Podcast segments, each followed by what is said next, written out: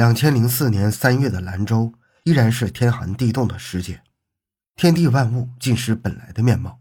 枯燥的冬季，肝虚火旺的人们动辄拔刀相向，偷盗抢杀打斗之类的刑事案件呈节节拔高之势。此时的警方往往是如临大敌，步兵街面，清扫不断，掀起一个又一个冬季攻势。欢迎收听由小东播讲的甘肃系列连环杀人案。回到现场，寻找真相。小东讲故事系列专辑由喜马拉雅独家播出。而就在这个时候，在三月二十四日，有两条老狼出动了，他们盯上了自己的猎物——一辆客货两用车的车主。恰好这辆车的主人身材比较单薄，四十多岁，看起来比较好对付。瘦狼上前和车主交谈，说要租他的车上魏岭山拉百合。在这个季节，这个路段租车上兰州附近的魏岭山拉百合，那是情理之中的事儿。何况两个租车的人又是上了岁数的老汉，衣着得体，言谈斯文，货车司机便放心的一踩油门就上了路。可他万万没想到，此行竟是他的黄泉路。车行到三零七国道七道梁的一个大回弯上时，瘦狼喊道：“停车，我下去看看这里的百合长得怎么样。”车一停，便跳下去的瘦狼查看了一下地形。一眼望着远处的白雪覆盖的山头，如同一条老狼嗅到了血腥一般，决定就在这儿下手。迎着鼓荡而来的冰冷的山风，他上去敲了敲车门：“师傅，麻烦下来一下。”不知是计的师傅拉开车门，脚刚踏出去，头上便猛猛地挨了一下又一下，立刻被打得趴在了车门上。跟着又是一阵猛烈的打击，那头那脸在凶恶的打击下已经是血肉模糊了。见猎物不再动弹，另外一个胖狼搜尽了年轻司机身上的钱包、手机等值钱物品之后，两只脚一踢，把他踢进了听不到回声的深沟里，擦干车门车内喷溅上的血迹，调转车头，一溜烟的下山去了。前后十多分钟的时间，一条鲜活的生命就这样被活活的剥夺了，尸身丢弃在荒寂寒冷的山沟。一个完整的家庭，一对年老的父母，一个嗷嗷待哺的幼子，顷刻间全都坍塌了。这辆车穿过兰州城，向天水方向驶去。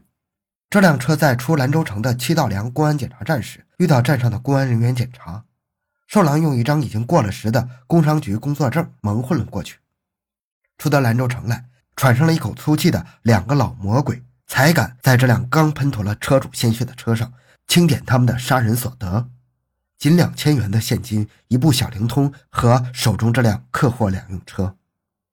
这辆车如果不快速出手，将很快成为警方抓捕杀人劫车魔鬼的指示灯和导向牌。在发财梦的驱使下，一路疾奔的瘦狼在天色漆黑的凌晨，把车开进了一片死寂、寒雾缭绕的天水城。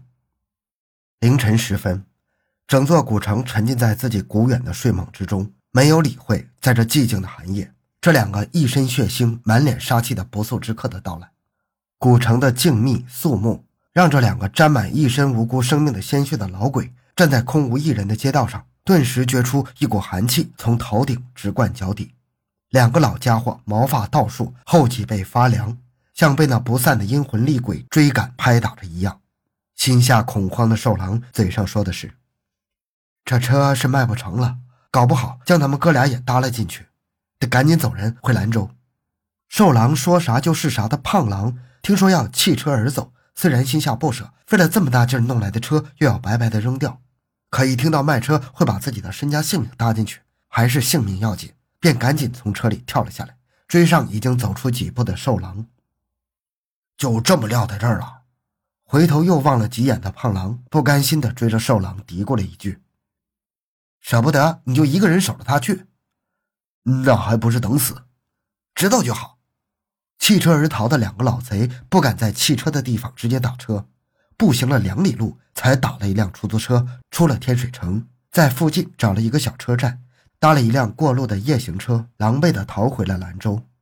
那辆遗弃在天水城、挂有兰州牌照的客货两用小卡车，很快被天水警方查扣了。通过遗弃在车上的驾驶证、行车证，马上与兰州市公安局取得联系。此时，兰州市公安局七里河公安分局接到群众举报，已在七道梁的山沟里发现了那位遇害司机的尸体，已经立为特大抢劫杀人案进行侦查。得到了天水等方报来的情报线索之后，立即前往天水开展工作。在天水警方的配合下，各条能想到、查到的线索都断了之后，拖着那辆被遗弃的客货两用车回到了兰州。经办此案的七里河公安分局虽然下了很大的力气，但是基于条件的限制，侦查员们左冲右突，还是没能破解僵局。沈家岭上的血腥杀掠之后，两只老狼蛰伏在黑暗之中，竖起耳朵，辨风听向，看有无危险的声音逼近。等待的结果正如他们心中所盼，平安无事。那好多天才平稳下来、惊慌颤抖的心的两条老狼，又仔细地盘算着下一次的杀掠。黑暗之中，他们绞尽脑汁，苦苦思索，反复刻画所要撕咬的猎物，渐渐明确清晰地浮现出来。女性。最好是中老年，有钱做生意或者与做生意有关的熟人，但不是眼下的熟人，而是十来年前、最近几年又没有往来过的熟人，也就是在此人的通讯录中，现在交往的熟人圈里，没有人能够想起提起他们，给调查的警方不留下任何的蛛丝马迹的人。捕食猎物的范围确定之后，便想着如此这般打造一个捕捉屠杀猎物的笼子，找一个僻静但不偏僻的地方。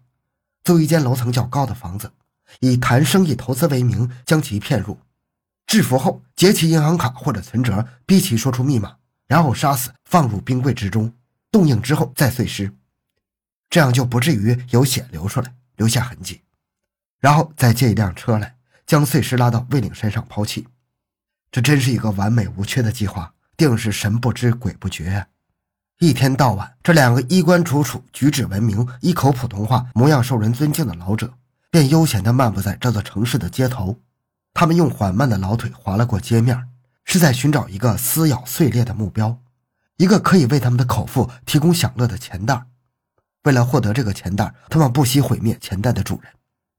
在一趟趟划拉过一条条他们熟悉的街道过后，在槐花的浓香弥漫在这座西北古城上空的月份。一个名叫刘红丽的美容店的女老板被他们狼一样饥饿的目光紧紧地套住了。刘红丽四十多岁，开着一家颇具规模的美容店。八九年前，寿郎在工商局的时候求她办过事儿，后来又打过几次交道，算是熟人。之后就没有再见过面了。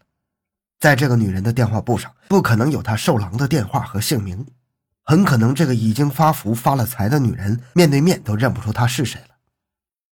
两只老狼为了能将这只猎物捕获，开始一步紧跟着一步的动作。为了让这个女人再想起自己，瘦狼专门设计了一个街头偶然相遇的场面。他先是暗自跟踪刘红丽回家的线路，然后在他家附近的巷子里等候，卡好他回家的时间，再迎面朝他走去，故意在人流中碰见他，然后装出一副故作吃惊的样子。哎，你是小刘吧？我是老马呀，记起来了吧？当年你找我的时候还是个小姑娘呢。可水灵呢，不过现在还是和过去一样水灵啊。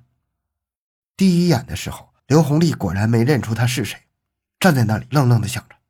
经过寿郎这么一连串的提醒，刘红丽那疑惑的眼神才放出惊喜的光来。哦，是老马，想起来了，怎么不认识呢？那个时候可是帮了我的大忙了。一晃这么多年都过去了，现在还好着呢吧？哈，看着你一脸喜气的样子，搞得不错吧？做啥生意呢？做大了我也投个资什么的，挣几个小钱花花。钱放在银行里啥用没有。立在路边的两个人越聊越热乎。寿郎邀请刘红丽找个地方去坐一坐。刘红丽以孩子在家没人照顾婉拒了，说以后有的是机会。寿郎便摆出了一副善解人意的模样。呃，不方便的话就下次吧。不介意的话，看能不能留下你的电话，我好找你咨询一些有关投资方面的事儿啊。刘红丽从那个精致的手提袋里抽出一张名片，递给寿郎：“以后多联系，再见。”重新认识了老马这个做生意很成功的女人，没有把这次马路邂逅当做一回事儿。她这个时候正在纠纷不断，这段时间因为偷税漏税遭人控告，已经被兰州市公安局经济侦查支队立案侦查了，正在为自己被成为调查对象、紧催着还税款的事情烦恼不已。商人最感兴趣的当然是钱了。在一次又一次谈到那堆不知往哪儿放的闲钱之后，果然勾起了刘红利的兴趣。说：“你老马有钱，我刘红利有经商的经验，合二为一准能挣大钱。而就在这挣大钱心思的驱动下，有钱的刘红利便像吹得更有钱的老马，不自觉地靠了上去。